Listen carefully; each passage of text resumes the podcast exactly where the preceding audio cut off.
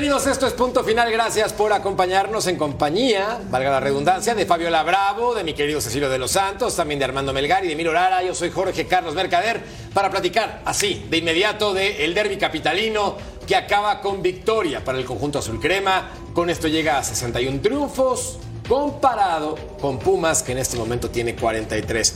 Fabs, estuviste en el estadio y la polémica para algunos, no es mi caso, es el tema arbitral. Cuéntame, ¿qué ocurrió en este compromiso para darle un poco de sabor? ¿Cómo te va? Ah, hola, los saludo con muchísimo gusto, por supuesto, antes que nada. Y sí, contarles que, bueno, el arbitraje siempre acompaña a los partidos de las Águilas del América. Mucho se dice que le ayudan a las Águilas y hoy el técnico al final del compromiso dice, si hoy el arbitraje a alguien perjudicó, fue a las Águilas del América. Y te comento porque viene la jugada del gol que le anulan a Henry Martín muy temprano en el partido porque le pega a un jugador de los Pumas, pero previo a eso, el portero de los Pumas le da un planchazo a Henry que por cierto hay imágenes de cómo le quedó la espinilla. Entonces ellos alegan que tenían que haberle marcado el penal este, precisamente a favor de las Águilas del América y después la gente de Pumas dice que es dudosa la marcación del penal con el que finalmente las Águilas del América se quedan con los tres puntos. Es por eso que hay polémica. Mohamed dice que este árbitro solamente fue a recibir órdenes, que fue lo único que hizo durante el partido. Y bueno, ya lo decíamos, Jardine dice que no, que si alguien se vio perjudicado hoy, fue precisamente las Águilas del América. Pongámosle nombre y apellido, Víctor Cáceres, el central de este compromiso, el que estuvo al pendiente de estas acciones. Mi querido Ceci, ganó el América y para ti tiene que ser normal, pero ¿hoy viste algo diferente de tus Águilas con respecto a los últimos partidos? Sí. ¿Qué? Primero, buenas noches. ¿Cómo te va a figurar? un placer, un placer estar con todos. A ver, te explico. Hay un penal clarísimo a favor del América. ¿sí? América metió a Pumas en su propia cancha y fue mejor en, en, el desarrollo del partido. América fue mucho mejor que Pumas. Cuéntame jugadas, tiros a gol de Pumas en 90 minutos. Cero. No, una, la de Dineno. Cuando entra Dineno hace el primer tiro a gol de los Dos cabezazos por arriba del horizontal. Eso no es a gol. y eso no es a gol. A ver, dime, dime a ver qué jugada clara no tuvo el arquero de la América que sacarla de abajo de los postes. No. Ninguna. América metió a Pumas adentro de su portería. Debería de haber sido 2-0 por el penal, porque sí fue penal, para mi punto de vista. Lo vamos a analizar, ¿eh? Lo tenemos que cotorrear, obviamente, en esta edición de Punto Final, mi querido Armando Melgar. ¿Para ti el arbitraje influye en algo a favor o en contra de algún equipo para no poner nombres y que la gente se ponga sentimental? Buenas noches, te saludo con mucho gusto, por supuesto también a Ceci y a mis queridos amigos Fabiola Bravo y Emilio Lara. Estoy esta vez, me cuesta trabajo decirlo, prepárense, creo que sí termina afectando a la América, para mí. Afectando a la América. no en el resultado, o sea, pudo haber ganado por, otro gol. Hay un penal sobre Henry Martín. Sí, lo claro. Hay un penal, es una plancha y eso es penal. Ahora, América fue mejor, con, eh, nada más para complementar lo de Ceci. A mí me gustó, vi al América con jerarquía, vi imponerse con jerarquía sobre Pumas. En ningún momento me, tuve la sensación de que Pumas se pudiera llevar el partido. Creo que América lo supo manejar bien y ya son tres clásicos en la temporada. Los tres a la bolsa para el estratega brasileño Andrés Jardín. Ahora, mi querido Emilio Lara, también te saludo con mucho gusto. Y acá la pregunta del millón es, entonces, ¿por qué el turco Mohamed declara que las cosas estaban con una tendencia favorecedora para el América? ¿Qué tal, Jorge, Ceci, Armando, mi querida Fabs? Un gusto estar con ustedes y también con todos los que nos ven. En esta ocasión creo que eh, que América gane por un penal y después de cómo dominó el partido también estuvo muy mal. Lo del turco yo creo que viendo la jugada ya más a detalle, o sea, también se me hace livianito el, contacto. Obviamente si hay contacto como para pensar en el penal, por eso es que lo revisan en el bar. Pero al final del día es una jugada como muy... Eh, o sea, también Julio quiere recoger su, su pie y lo hace, lo intenta, pero tampoco es una jugada que diga, no, es que esta tenía que haber sido penal desde, desde el momento en que el árbitro, o sea, que el árbitro lo tenía que haber marcado. Aquí el VAR ayudó muchísimo en el partido, pero también esas jugadas, creo que el América no está para ganar por, por este tipo de cosas y además por un solo gol. Este, Armando comentaba que ya ganaron los tres clásicos. Creo que el clásico contra las Chivas fue el que mejor lo hicieron, obviamente, y con goleada. Pero este contra Pumas quedaron a deber. Y también Pumas creo que mostró una muy mala cara con una pobre ofensiva. Qué exigente andas, Emilio Lara. ¿Qué está diciendo? Sí, sí, sí. Muy exigente que no, el, no clásico, el clásico se gana como No, sea, no. ¿no? Que ma- se quedó corto el América. Mamita querida. claro. Mamita querida. No sea malo. De verdad, no sea malo. Primero, a ver, Emiliño. Facha, fachero, facherito. ¿verdad? Ahí te va. A ver, te- a- ahí te explico. No tienes que romperle la pierna a alguien para que sea penal. Claro. Primera, con tocarlo es penal. Es lo mismo que en la mitad de la cancha. Te to- Ojo, aclaremos. ¿Es un fútbol de contacto? Sí. No todos los contactos son penas. Ajá. No todos los contactos en la mitad de la cancha son faltas. ¿De acuerdo? No todas las manos son penal. Deberían Ah, ser Ni las debería- cargas defensivas Ajá. y ofensivas. Ahí Oye, está. pero también es absurdo cómo este cabecita Rodríguez, después de que siente el contacto, se eche el clavadazo. O sea, Normal. también la No, no, vendió no, no. buenísima. Estoy ¿eh? contigo, Emilio. Normal. Se lanzó de la tercera cuerda como si fuera luchador profesional. Normal. A pesar del Aquí les- contacto. Primero veamos, Mira esto. por orden cronológico, este es un penalazo. jugada. La gran acción por parte de Brian Rodríguez, atacando por izquierda, Sí. llegando a línea de fondo. Sí. Y luego el momento, viene este penalti que el VAR no revisó, pero sí se dio cuenta de tremenda patada por parte de Henry Martín. Sí. ¿Cómo, cómo patada? Me voy del programa, mercader. ¿En la cabeza no le pega una patada? ¿Cómo le va a pegar? la- No entra la pelota. Ve nada más. No entra en la, Casi no entra en la pelota, que lo toca. Es juego imprudente, juego peligroso, pero primero el No penal. toca la No cabeza. sea No. No, por A ver, eso, claro. Pero A ver. mira, mercader, si Claro. le pega en la cabeza, no le pega la pelota. No, no, no, primero- Lo despeinó, primero toca la cabeza. Lo despeinó, ve, Ah, bueno, mandaron una novela. Le levantó entonces. un gallito. Ah, no, pero que- primero es penal. Enorme no, no, penal. no, es una plancha, malo. ¿eh? Lo que no estuvo Es bien es que revisaran esa jugada y no, No, no sea- revisaran la previa. No, pero no sea malo. Exactamente, Ahí es donde se equivocan. Exactamente. No, a es que en la misma jugada lo debieron ver porque fue en la misma, o sea, no, No, lo quisieron ya le habían adelantado, Pongamos ya le habían puesto adelante. Ahí te va, Fabs. Pongamos orden. La primera acción es una falta clarísima sobre Henry Martín. Está bien. Clarísima. Que el VAR no señala. ¿Estamos de acuerdo en eso, Fabs? Sí, Aquí ya de lo vimos. acuerdo. Ahora, después en la segunda acción, tiene una oportunidad Henry Martín. Mira, hay- hay- que penal. no puede concretar. Sí, ahí estamos Penal, diciendo que está sí. bien. Ahora, a ver, mira esto. A ver, Merca. Ahí voy. Observa, Ahí voy. observa. Ahí voy. Observa. No, no, es que hoy no Sí, vas a poder con observa. ¿eh? Hoy Mira. no vas a poder con Ceci. Observa, mira. Penal. ¿Sí o no? Sí. Ta, Estamos para. diciendo Dale, que dale. sí, penal. No, no, no, pero dale, dale para adelante. Regrésate para acá. Dale para adelante, para ahí voy. A ver, vente exactamente de reversa, Si, papi. no, si le pega en la cabeza, la pelota no entra al arco, mercader. A ver, no sea acá malo. el movimiento. Observen Bien. esto, por favor. No sea malo. Por parte de Henry Martín. Después de este impacto, viene el contrarremate. Gran atajada Ajá. por parte de Julio González. ahí sigue la Pero ve pelota. esto. No, bueno, no, la no, cabeza lo del jugador le hace así. No, a ver, pero No Casi me lo yo no estoy de acuerdo. Este Pero tú también, locura. pero debes estar de acuerdo que primero debe ser la marcación del penal. Estoy de acuerdo. O sea, si no, esto no, la no, no hubiera polémica le está pasado. haciendo No, no, Ceci. para, para, para. La está Para, para, haciendo para. Ceci. A ver, Armandito. A ver, Armandito. A ver, a ver, a ver. ¿De verdad estás de acuerdo con Merca? No, estoy diciendo que es penal primero, que todo Para, es penal. no, no, Yo te digo primero. después del penal. ¿De verdad? No le toca la cabeza. Bueno, es, es- tal vez sea juego peligroso, Usted- mi mira, querido pero Ceci. mira esto, mira esto. Ceci, no le toca la cabeza por el amor de Dios. Ahora, me parece absurdo ¡Qué Henry- cabeceo! que ¡Puro Henry- cabeceo! Sí, ¡Puro sí, sí. cabeceo! A mí lo que me nada más parece el absurdo- movimiento. A mí lo que me parece absurdo es que a Henry lo termina matando ¿no? el hecho de, de no agrandar la falta, de no pedirla, de no tirarse y de competir por la pelota a sabiendas que tiene la Esto portería abierta, ¿no? Que justo lo que dices es la defensa de los Pumas. O sea, Pumas dice, si Henry hubiera sentido el golpe, entonces ahí se hubiera tirado y ahí hubiera hecho un drama. Pero él sabe que no, hay falta y por No, eso bueno, fue una continúa. plancha. Pero No hay no falta. es así, Fue una yo estoy con plancha. Seguramente ya sí llegó a su casa y se revisó la Es espinilla y la ve, sintió. ve lo que, ve lo que se genera por una falta de coordinación.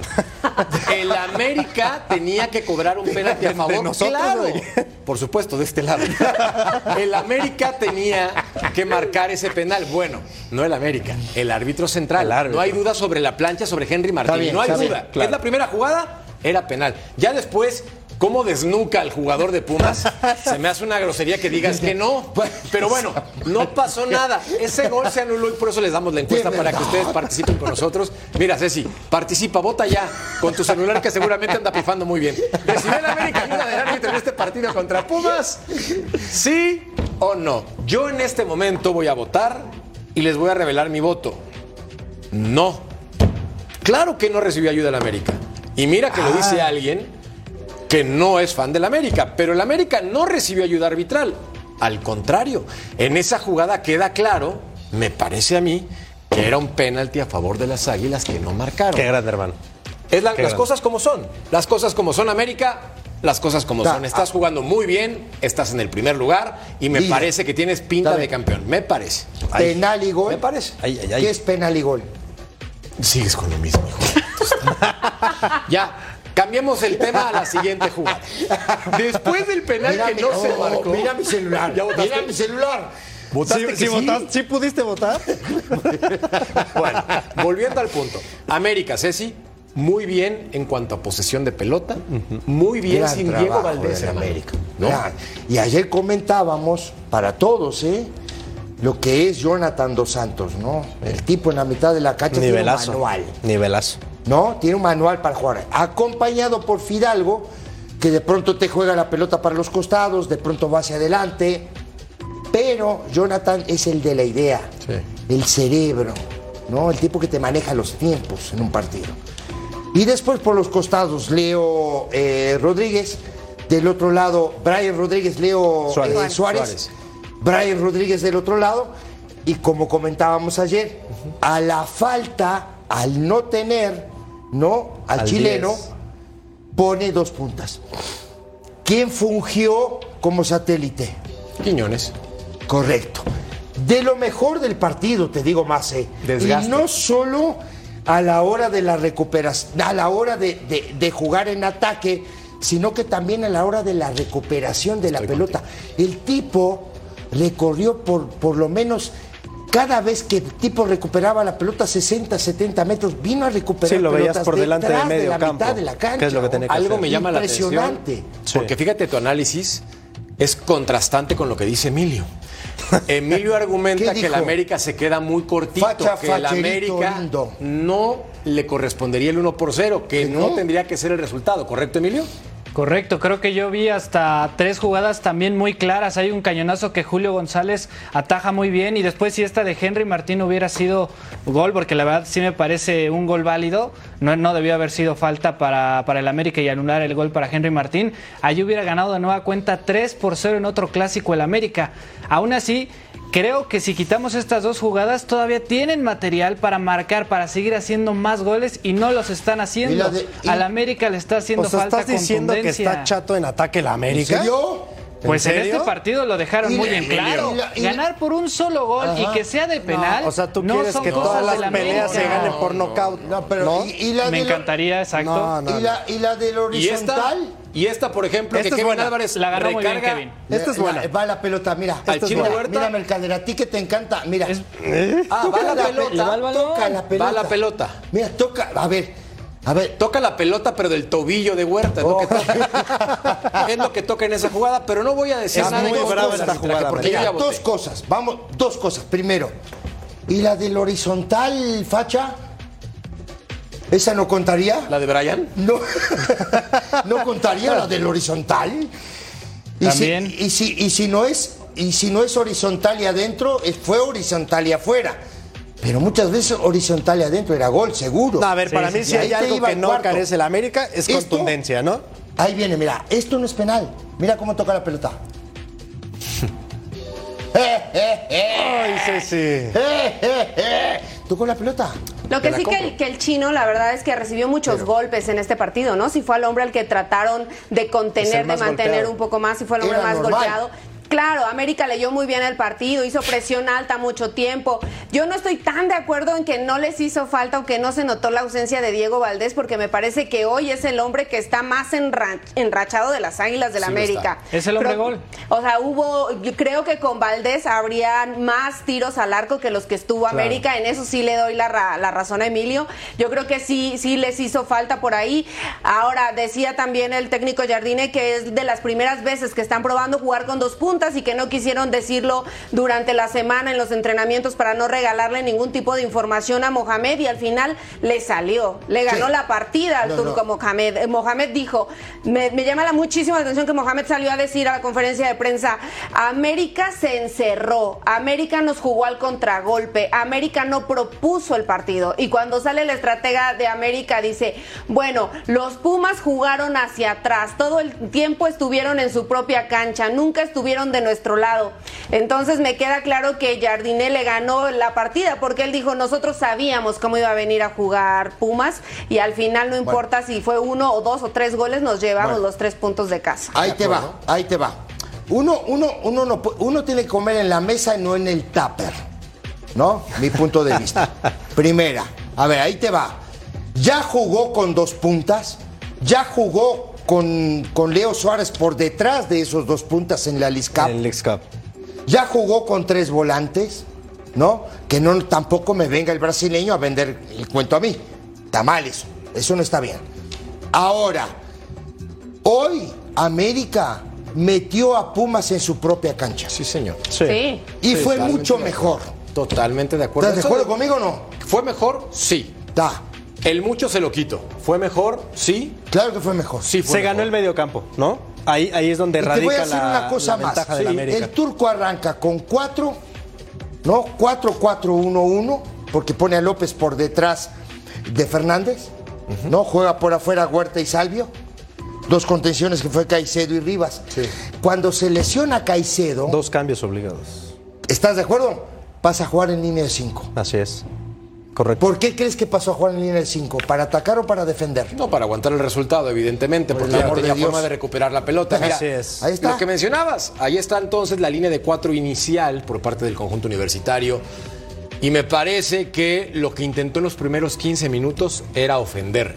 Pumas incluso tuvo aproximaciones sin generar mayor peligro, pero busca ofender. Cuando viene esa lesión de Caicedo, tácticamente Armando, tiene que moverle el turco Mohamed porque en la Claro. banca no tenía un elemento que cumpliera específicamente con esas funciones. Sí, te, te obliga a generar un cambio, ¿no? Es evidente. A mí lo que me queda de mala sensación de este Pumas es que es el chino y el chino, Ah. ¿no? O sea, hoy sí, si al chino lo, lo tapan, Pumas ¿Qué te no dije ayer, nada. O sea, ¿Qué, Tal cual. ¿Qué? A ver, ¿qué les dije ayer? Ayer en la noche se los dije. ¿Por qué tienes que cargar todo a, a Huerta? ¿Y Salvio? Es que cuando tienes jugadores como Y Salvio, como Dineno, como Del y Prete, Fernández. claro, Del Prete. no puede ser Y que del recargues Prete. todo en un Ese jugador es el como tema. Tú no puedes cargar la responsabilidad a un solo jugador. ¿Por qué? Porque el rival también cuenta. Sí, te lee muy fácil, además te descifra muy fácil Hoy, el ¿cuánto- partido. a ver, hoy hubo algún mano a mano de Huerta contra No. Kevin Álvarez. Siempre fueron dos contra uno. Bueno, el Claro. único Acabó. mano a mano es donde se genera una posible el polémica por el quizás después Para mí de un no es, después no de un córner y, si mucha ves la jugada después de un córner si ves la jugada es por el lado derecho. Opuesto, claro, él es después de una pelota parada donde termina Huerta ya de pero Kevin es lateral derecho lo estaba marcando por el sector izquierdo Ahora nada más quiero decir una cosa, perdón, Merca.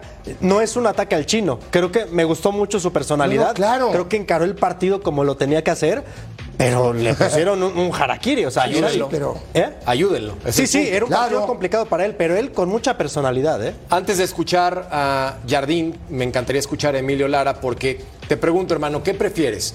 ¿Un equipo que juega muy bonito, increíble, llega a 743 veces a portería y pierde?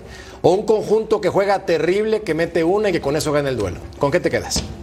Mira, yo soy de los que prefieren que los partidos se ganen o que haya muchos goles en un partido.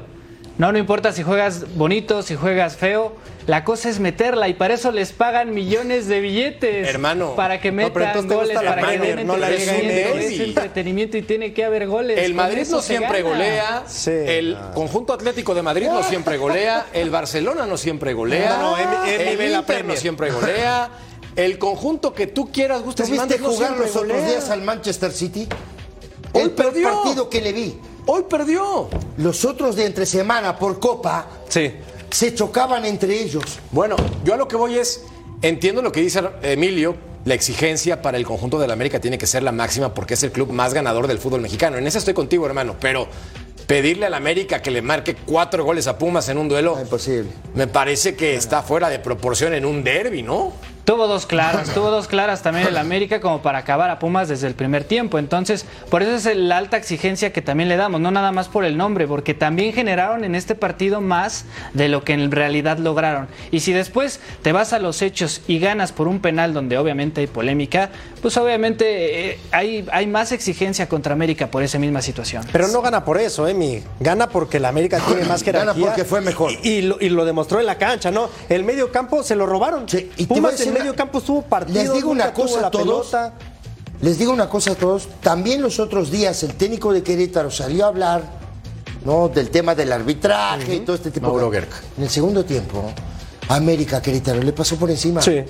Sí, Querétaro sí. no pasó la mitad de la cancha. No, no, América primero ganó fue con distinto, su el segundo jerarquía. El primero fue distinto, pero el segundo tiempo América le pasó por encima. América impuso su Pero, jerarquía. pero si América le hizo cuatro a las Chivas, claro que podía hacerle por lo menos dos a Pumas. Ahí Bueno, estoy también, con Emi, ¿eh? pero también Pero hay que no ver con quién jugó. duda, pero no también hay que ver con quién jugó. Fabi, no sea mala también. No, pero tú tampoco. O sea, el clásico nacional siempre se vive de una manera distinta. Y la verdad es que las chivas con poco o nada, América le pasó, pero por encima. Creo que no estaba presupuestado que les metieran cuatro. claro que no. Y bueno, hoy están jugando contra Pumas, que todos están diciendo que el único hombre que tiene en la cancha que puede hacer la diferencia es el chino Huerta. Si entonces si son 11 contra uno, sí se esperaba que probablemente les metieran otro. Fabs, No, pero- Fabs, tú fuiste no al estadio. por ahí, a ver. Fabs, tú fuiste al estadio. ¿Cómo salió la afición del América del estadio?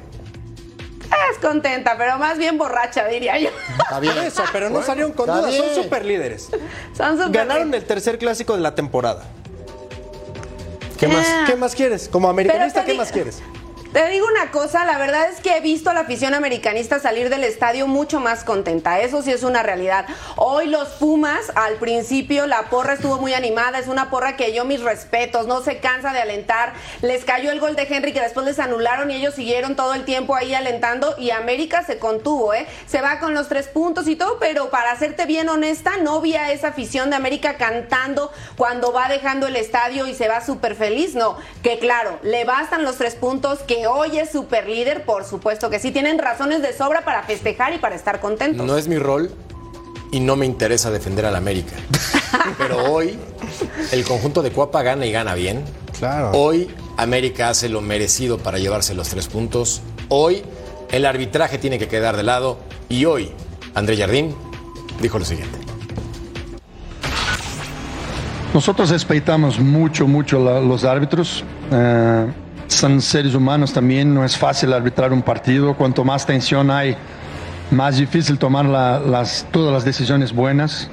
Eh, por veces se equivocan eh, a favor, en contra, porque para mí son, son seres humanos y res- los respetamos mucho. Pero hoy es un partido que no sé si alguien puede reclamar algo, es América. Es un penal clarísimo, no es un lance dudoso. Yo acabo de mirar en el vestuario, es un penal clarísimo sobre Henry.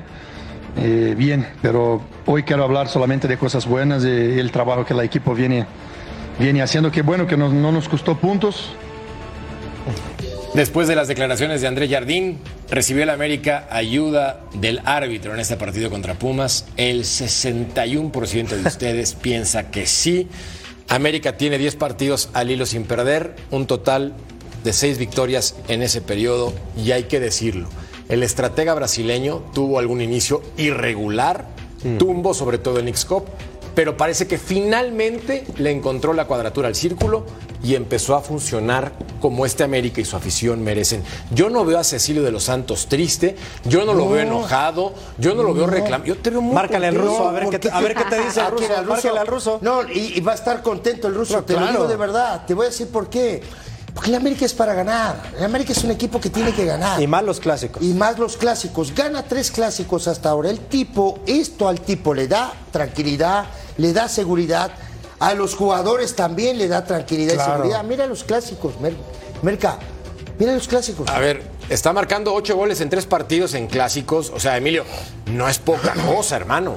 No, por eso yo decía, si ves esos, esos goles en los anteriores partidos, pues obviamente tienes que esperar más contra Pumas. Y ojo, esto de nada sirve si al final no consigues el Ah, claro, campeonato. eso sí. Eso es otra ¿Desde cosa. cuándo la. América no ha sido campeón? la Eso última sí, final claro. la perdieron ante Rayados y en su casa. Sí. La situación aquí para la América es que ya consigan el campeonato y después hablamos que si estos tres puntos valen mucho, que si este Jardine eh, ya, ya encontró bien al Pero equipo, que si ya la se liguilla, siente... Algo te hizo Ok, el América, pero- hermano, porque Sí, sí, sí. mira que yo soy Eh, ¿cómo antiamericanista, pero facha, percibo en oh? ti Ah, un cierto rencor al americanismo Sí, sí, sí. que hoy me obliga a defender a las águilas. Increíble. Mira lo que me has llevado al extremo Sí. de lo que pensé nunca haría al aire, pero Histórico. también ¿Por qué? Histórico Claro, ver, programa, ¿por ¿eh? qué? Decime una cosa. ¿Quién te hizo es que- tanto daño, Sí, pues, No, ver, para nada. Es más, soy imparcial, el único más tachecita que... le voy a poner al América en estos clásicos es que los tres los jugó de local, como todo A el ver. torneo. como A ver, casi para, todo el para, torneo. Antes de atender a, a, a- a- a Armandito, voy a atender a Yare. A ver, ¿y qué? Háblame del Monterrey. Ahorita va en décimo lugar, no pasa nada, va a crecer. Todavía falta mucho, pero ah. aquí la exigencia es diferente. A la América ¿cómo le exiges? Y a. Por eso, por eso, Fachita, por eso, Fachita es el más grande. Por eso se le exige. Sopas. Y el más grande solamente debe de ganar 1-0 y festejar como si fuera eh, ya el campeonato. Dios mío, Ceci también, exígeles tantito. Yo sé que jugaste ahí, pero hay que exigirle más. Siempre tiene que... Oye, Ahorita hablábamos de Pumas, Cecilio. Y fíjate que me da mucho gusto ver al técnico brasileño porque se viene recuperando de una cirugía, como ya todos lo saben, y salió muy tranquilo, muy ecuánime, no se engancha con las preguntas. Le hicieron referencia precisamente a que ha ganado los tres clásicos y él hizo un análisis puntual y rápido. Dijo, con Cruz Azul creo que es el peor partido que hemos jugado en cuanto a clásicos se refiere. Cruz Azul salió un poco mejor que nosotros a proponer el juego. Contra Chivas creo que mostramos nuestra mejor versión, hicimos un muy buen juego, fuimos superiores a ellos y el resultado lo denota. Dice, pero hoy hicimos un juego inteligente. Mira. Hoy hicimos un juego mucho más inteligente en el que supimos cómo manejarlos, mis muchachos están mucho mejor. Hablando un poquito del tema que decían de Jonathan Dos Santos, también fue tema, no ahora, pero fue tema en la semana, porque en la zona mixta, Jonathan Dos Santos hizo hincapié en que él se sentía mejor que nunca y que era vital la confianza que le había dado el técnico André Jardine en este torneo, porque recordemos que el Tan Ortiz lo tenía borrado, que él incluso había pensado en dejar la institución de, de Cuapa, y al final cuando le cuestionan y le preguntan esto a André Jardine, dice, nosotros estamos aquí para apoyar al jugador y sentimos que en este momento Jonathan Dos Santos está mejor físicamente y también mentalmente. Dice, es un jugadorazo y vamos a estar aquí para apoyarlos y además también aplaudirle lo que ha hecho en la manera en la que ha recuperado la defensa, ¿eh? esa defensa que ha sido tan criticada y hoy dice que incluso en su prioridad interna, como una meta interna de las Águilas del América, tienen el ser la mejor defensiva. Así es que... Pues mira, Qué lindo. No es tan lejos porque en este momento América tiene 10 goles recibidos y la mejor defensa tiene 8. Y ahora, hablando de la ofensiva, el mejor conjunto en este momento es Atlético de San Luis con 21. América tiene 20. Entonces, ofensivamente no pienso que esté mal el conjunto de Cuapa. Insisto, Emilio, me has llevado a defender al americanismo. Basta ya. Ceci, defiende lo tuyo. Ya estuvo. No, yo ya, ya, ya, porque No, pero- me llevaron pero, contra ver, las cuerdas. Te va a dar algo, ¿eh? Pero ya, ya, ya, ya. A ver, hay, hay- hay varias cosas que hay que analizar. Defensivamente ha mejorado, lo venimos diciendo en la semana. Ha mejorado con Juárez, con Lignoski, el chileno. Sí, señor. el Igor. El Igor. ¿No? Bueno, y este, digo, tiene a Kevin Álvarez, tiene del otro lado a, a este muchacho que, que era de Pumas, como Fuentes, Fuentes. Bastante cumplidor. No, ¿estás de acuerdo? Ahora, lo de Jonathan Dos Santos es diferente. Sí, lo es es. otro jugador. Está muy bien. ¿Estás de acuerdo o no? Está muy bien. El Está tipo mueve los hilos del equipo, el tipo es el pensante, el tipo es el que distribuye la pelota, el que recupera, el que le da la pausa. Todo este tipo de situaciones, con la edad que el tipo tiene, yo aprendí algo en la vida. Te voy a decir, a todos les voy a decir algo. En la cancha hay atajos. El tipo aprendió los atajos. Yo aprendí algo en la vida. En la cancha hay atajos, en la vida no. Entonces, hay que tomar un atajo que se llama pausa comercial y nosotros regresamos a punto final. No tardamos, no le cambie.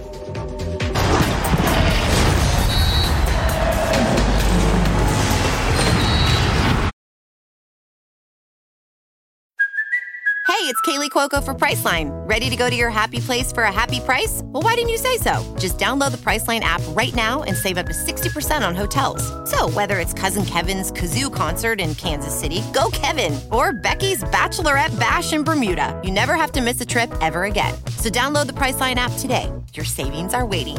Go to your happy place for a happy price.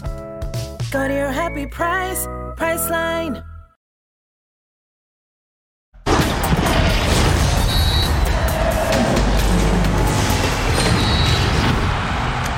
Sintoniza el canal de Fox Sports en español por Tubi para ver el próximo partido de la Liga MX femenil entre Juárez FC y Querétaro este domingo primero de octubre a las 10 del Este. Además de lo que ha ocurrido en el compromiso en rueda de prensa, el turco Mohamed volvió a ser sincero y las palabras, vaya que son interesantes.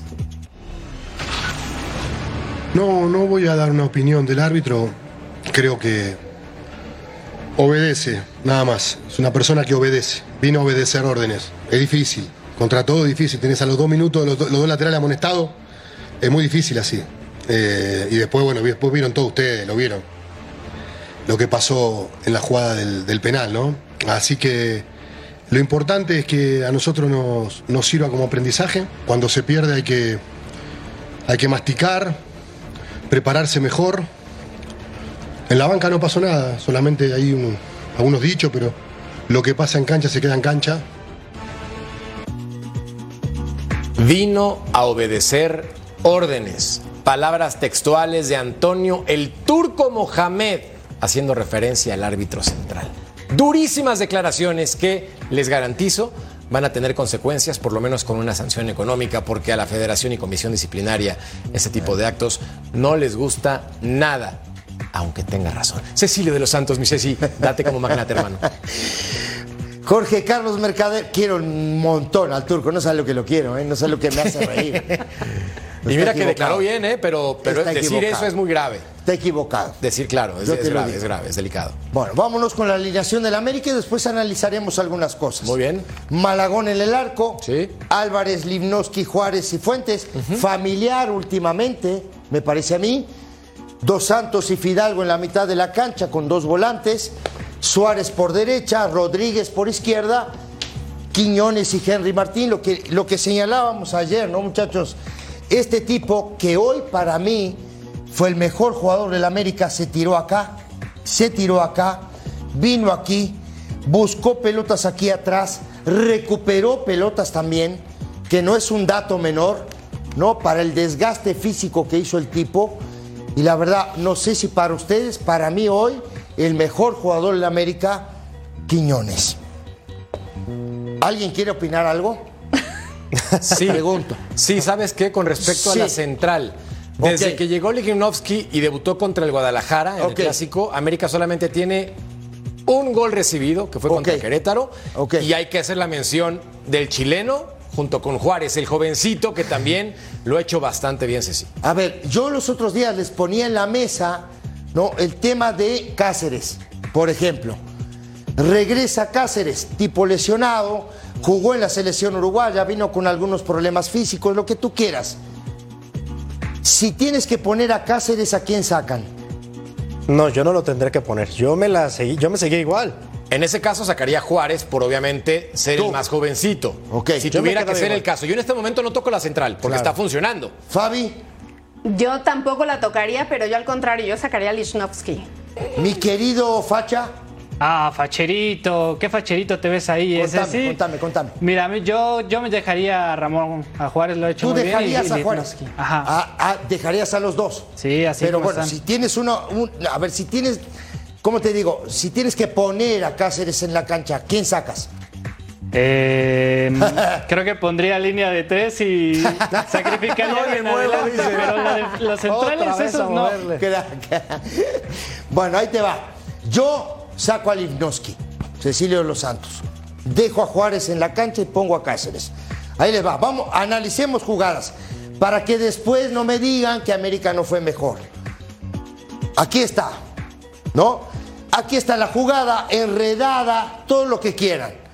Y esto, muchachos, ¿qué hacemos con este dolor de cabeza? Penal. Explíquenme. ¿Eh? Gigante, penal gigante. ¿Sí? Es que dice, ¿Sí no? que- dice Emilio que no lo rompió, que por eso no, no fue penal. No, yo me refería a la jugada del penal del América con la que sí cobran. Ahí el Ah, cabecita mira. Rodríguez eh, fue muy ligero ese, ese contacto. Ajá. Este para mí es penal clarísimo. Qué bueno. Así. Qué lindo. Clarísimo. Muchas gracias. Esto es penal. Sí, clarísimo. Para que después no digan que a la América lo ayudan. Esto es penal, pero clarísimo además. Sí, Nada sí, más con la sede, ese sí. Con ¿No? lo demás no. ¿Están de acuerdo o no? Clarísimo. Vamos más adelante entonces, muchachos, a ver.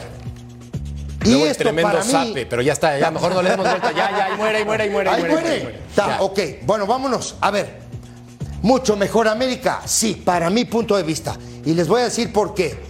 Posesión de pelota, ¿no? Rotación, movilidad. Pero hay algo en el fútbol, muchachos, que uno tiene que aprender. Y es justamente esto. Y es lo que busca cualquier entrenador. Meter, meter en cancha rival a todos sus jugadores. Uno, dos, tres, cuatro, cinco, seis, siete. Por aquí va a aparecer otro ocho y por allá va a aparecer otro nueve. Corramos la jugada y América en momentos metió 10 jugadores en cancha de Pumas. Rotación, movilidad, penetración. Aquí lo estamos viendo, ¿eh? Va a seguir la jugada y aquí empezamos a contar. ¿No? Estos muchachos, para, un tantito para atrás, muchachos, poquito para atrás. Este, este que está aquí es Livnowski, el chileno. Este es Juárez. ¿Sí? Estos son los dos centrales del América. ¿Dónde están jugando? En cancha de Pumas. Corramos la jugada. Ahí está. Esto muestra, y aquí los vamos a contar otra vez, a ver si no nos equivocamos. 1, 2, 3, 4, 5, 6, 7, 8, 9. Y aquí va a aparecer Brian afuera, porque van a descargar con él. América, por momentos del partido o en el desarrollo del partido, metió 10 jugadores en cancha de Pumas. Corramos la jugada. Aquí está Brian. Ahí está el décimo. ¿Sí? Y eso es lo que busca cualquier entrenador. Y hoy América lo hizo y lo hizo por varios lazos del partido. Esa es la verdad. Entonces digo, ¿por qué me tienen que decir que Pumas fue mejor o que el árbitro ayudó al América? Corramos la jugada. Otra vez. Posesión, rotación, otra vez, recuperación ¿dónde? Recuperación en cancha del rival. ¿Qué te da meter a los 10 jugadores tuyos en cancha del rival? Que recuperas la pelota más rápido, ¿no? Y recuperas la pelota en cancha del rival. Totalmente América fue mejor, ¿eh, muchachos? Ojo. Solamente argumentando todo lo que dices con toda la razón, Ceci. Veamos estadísticas oficiales. En remates, Pumas tuvo más totales, no hablo al arco, pero en impactos a portería, América tuvo seis, Pumas tuvo dos. Insisto con estadísticas oficiales. Y en posesión, cuando uno pensaría que las águilas abrumaron, no, señor. Según las estadísticas de la liga, 48% para el América, 52% para Pumas. Bueno, lo vi- Claro, lo- a ver, lo vi- obligados, lo vieron obligados con- para empatar. A ver, lo vieron con dos huevos fritos, me parece. Estoy hablando y citando las estadísticas oficiales de la Liga, Liga MX. Bueno, los partidos de la América que siguen son los siguientes para que los apuntes en el calendario. Este martes contra Pachuca, el viernes frente a Mazatlán y el sábado contra Santos. Volvemos a punto final. No te pregunto dónde son porque ya sé dónde son.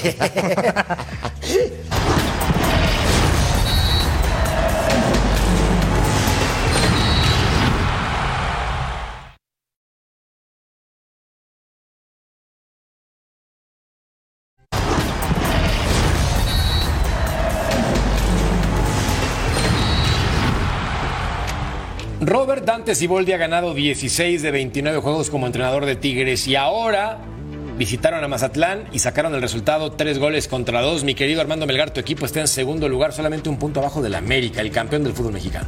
Así es, y sin ser todavía, lo sostengo, lo he dicho mucho tiempo, sin ser todavía espectacular, con todo ese potencial que tiene, Tigres me parece que eh, pues es muy precavido, pero le está saliendo, ¿no? Campeón de liga, acaba de ganarle a, Los Ángeles FC a media semana de la Campeones Cup.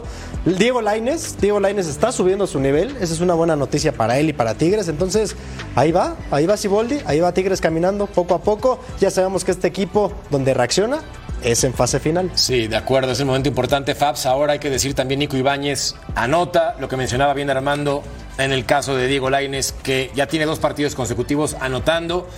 Creo que Mazatlán no es referencia, pero los Tigres siguen siendo un conjunto muy poderoso. Yo creo sinceramente que hoy vimos jugar a los dos equipos con más aspiraciones a ser campeones de este torneo. ¿eh?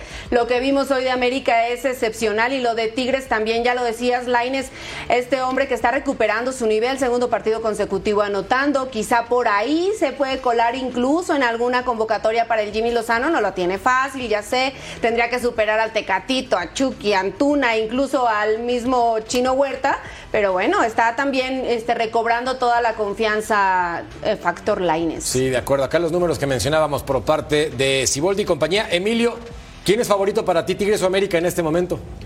Híjole, yo creo que veo a Tigres como un como el próximo bicampeón, me duele decirlo, la verdad. Pero fíjense cómo son las cosas, ¿no? Con este, con el técnico anterior, eh, no, no pudieron hacer las cosas bien. Llega Siboldi y cambió prácticamente a todos los jugadores. La mentalidad de todos los jugadores la cambia y ahora están en esta. eh, volviendo a, a dominar la liga, ¿no? Entonces yo creo que eh, Siboldi los puede hacer bicampeón sin, sin ningún problema y sobre todo con América jugando así con un solo gol más. Olvidamos rápido, pero el equipo de los Tigres tuvo tres entrenadores, tres, en la etapa en la que fueron campeones. Tres. El último fue el bueno, la tercera fue la vencida. Escuchemos a Siboldi. Creo que el grupo inició, el equipo inició, un equipo importante, competitivo y, y, este, y con ese grupo pensamos que podemos tener un buen resultado. Y creo que mm, cuando empezamos a hacer los cambios habíamos dado cuenta al marcador, eh, ese equipo que inició. Entonces, lo que entraba reforzaba más eh, en el aspecto ofensivo,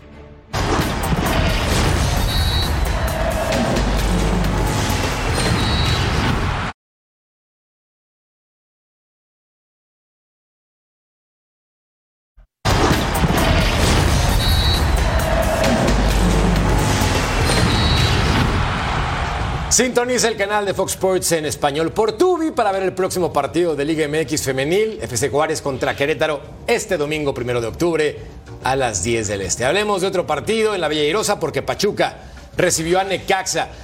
Mi querido Emilio Lara, el empate es muy positivo para los Rayos, tomando en cuenta el caso de Fentanes que llegó para rescatar a un conjunto que estaba hundido. Digo, sigue muy mal, pero es penúltimo, ya no es último de la tabla general. Sí, un poco de respiro para, para el Necaxa, pero sabes, veo también muy mal a el caso de Pachuca, ¿no? Hace dos, hace dos torneos los veíamos campeones y ahora eh, con toda esta estos jugadores que se les fueron, pues tienen que hacer de nueva cuenta otra otra idea de juego, ¿no? Entonces yo creo que le va a costar muchísimo trabajo a Guillermo Almada encontrar de nuevo un equipo competitivo. Ahora, ahora eso, Emilio, muchachos, eso no es loable, plausible, lo de lo de Almada. Le sacaron cuántos jugadores. Todos. Sí, le sacaron todos, ¿no? Básicamente el Iba, 90%. Hoy, Los hoy la prioridad es reforzar al hermano Claro, para el Mundial de Clubes. ta- Y también hablarlo del Necaxa. No, pero también Pachuca se ha reforzado. Fueron seis incorporaciones en esta ocasión. Bueno. Eh, el marroquí Idrissa, Idrisi que todavía no juega, o sea, Sí, pero se fueron los de, los de mayor jerarquía, ¿no? Los exacto, pesados. los que hacían No el juego. los pesados.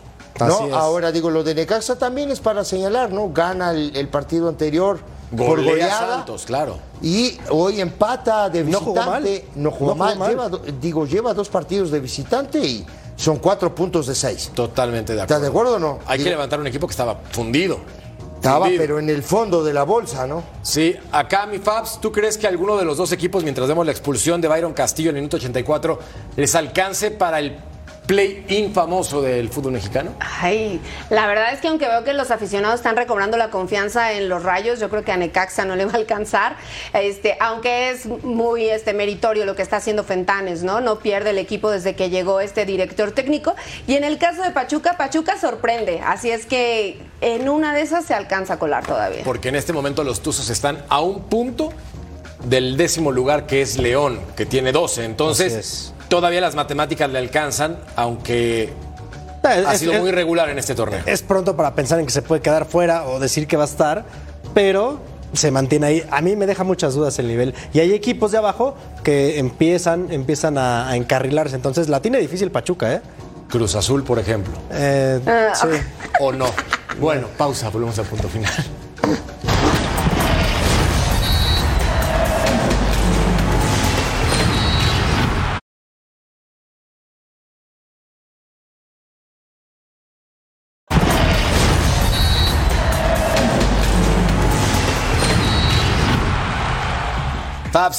Tu Santi. ¿Qué digo tu Santi? Nuestro Santi. Vuelve a anotar.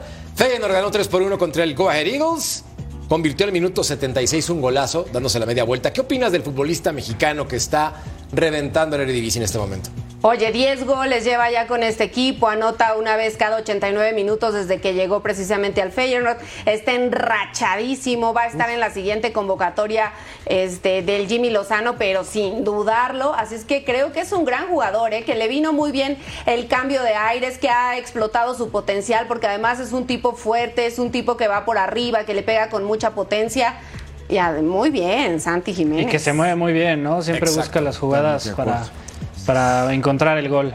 Es que acá, Emilio, me parece cuando vamos a ver este 2 por 0 para el equipo de casa, el conjunto de Rotterdam, por cierto, patrocinado por Calvin Stenks, cómo se da la vuelta, ve esto, se me hace Sí. increíble y puede definir de pierna izquierda y también de pierna derecha, hermano.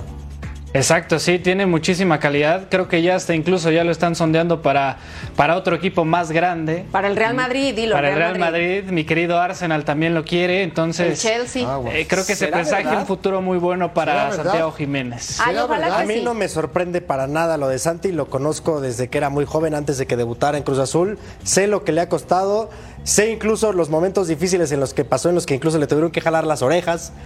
Sé lo que ha aprendido, eh, no me sorprende para nada, la verdad. Es, es un jugador que ha madurado muchísimo, ha aprendido mucho en Países Bajos y esta es la temporada de la consolidación. La temporada pasada se quedó a nada de ser campeón de goleo, a nada. No comenzó la temporada, estaba en Cruz Azul.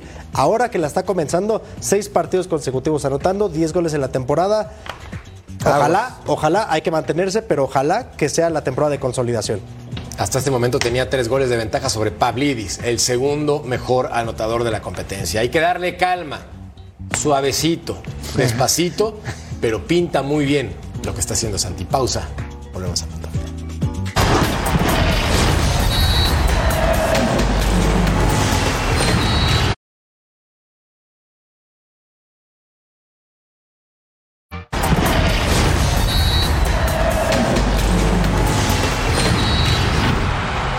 Saludos a todas las abuelitas que nos están viendo y a los abuelitos también que están muy al pendiente de punto final. Fuerte abrazo también a mi abuelita que nos sigue a través de este canal Fox Deportes. Bueno, hablando de la tabla general en la Liga MX, América, Tigres, Atlético de San Luis Juárez y Atlas complementan los cinco primeros lugares. Y después le siguen Pumas, Tijuana, Chivas, Toluca y Monterrey, los 10 clasificados tomando en cuenta el sistema de competencia de play-in. Ah, Porque ya no son 12. La encuesta. Resulta que ustedes piensan que el América sí recibió ayuda arbitral. Y si el público lo dice, el público siempre tiene la razón, Ceci. A mí me dice la gente, ¿a la América le ayudaron? Si tú la público lo dices, tu público tiene la razón. Qué A mí. gracia, te, te- ¿No? te tengo que feliz. Saludos, Emilio, ¿eh? Suerte. Abrazo, mi Ceci. Abrazo, mi Ceci. A nombre de Fabs, Fabiola Bravo, de Cecilio de los Santos, mi Ceci, de don Armando Melgar y del crack Emilio Lara. Gracias por acompañarnos. Nos vemos y nos escuchamos en una siguiente edición. Hasta la próxima.